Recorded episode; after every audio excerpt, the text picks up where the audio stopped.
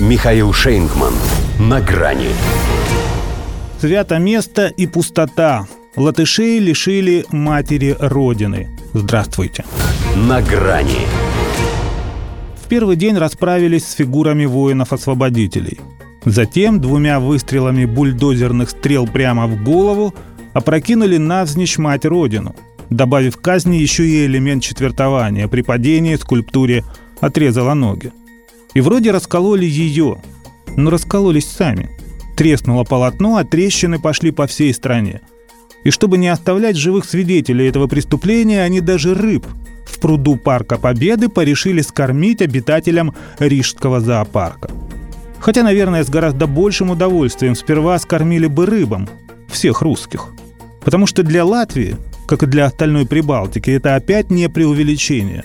Одно название – субъект международного права, а на деле – мерзкая завистливая сущность, за столько лет так и не сумевшая перебеситься и победить в тебе животную ненависть. Только сейчас начинает отпускать. Во все тяжкие, в неприкрытый и безоговорочный нацизм. А то русских что-то развелось. Русскоязычных и вовсе 40%. Вот на сайте президента и убрали версию для них. А зачем она? Если Левец грозит их изолировать. Причем изолировать даже если они понимают без перевода. Хотя теперь все понятно и без слов. Поскольку что еще может сказать мерзавец, поднявший руку на свято место? Наша задача справиться с ними, то есть изолировать их. Их просто надо изолировать. Повторил он дважды, чтобы не думали, что ослышались. Потому что собирать подписи для депортации – это долго. Пусть уже и начали. А перспектива изоляции, особенно когда она концентрационная, а другой здесь по определению быть не может, заставит русских пошевелиться. Тем более, если начать готовить для их детишек заскучавший в музейной тиши лагерь Саласпилс. Левиц, видимо, тоже полагает, что у него алиби. Ведь и в нем, как в одном укровыродке, течет кровь тех, кто натерпелся от Холокоста.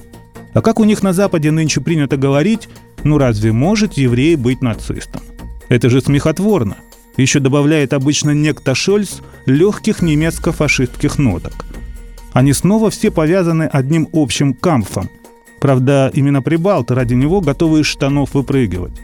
Хотя в этом уже нет необходимости, поскольку из-за скудоумия своего они и так без них остались но 2 миллиона евро на снос мемориала все-таки насобирали. Очевидцы говорят, что в расстрельной команде общались на русском с узнаваемым украинским акцентом. Правильно, им и тогда поручали самую грязную работу. А монумент потому и приговорили к высшей мере, чтобы было как тогда. Будто и не освобождал их никто от фашизма. До полного сходства с той порой Латвии бы еще пару штрихов добавить. Точнее убрать. Наш цвет – и наш газ, чтобы тоже как тогда.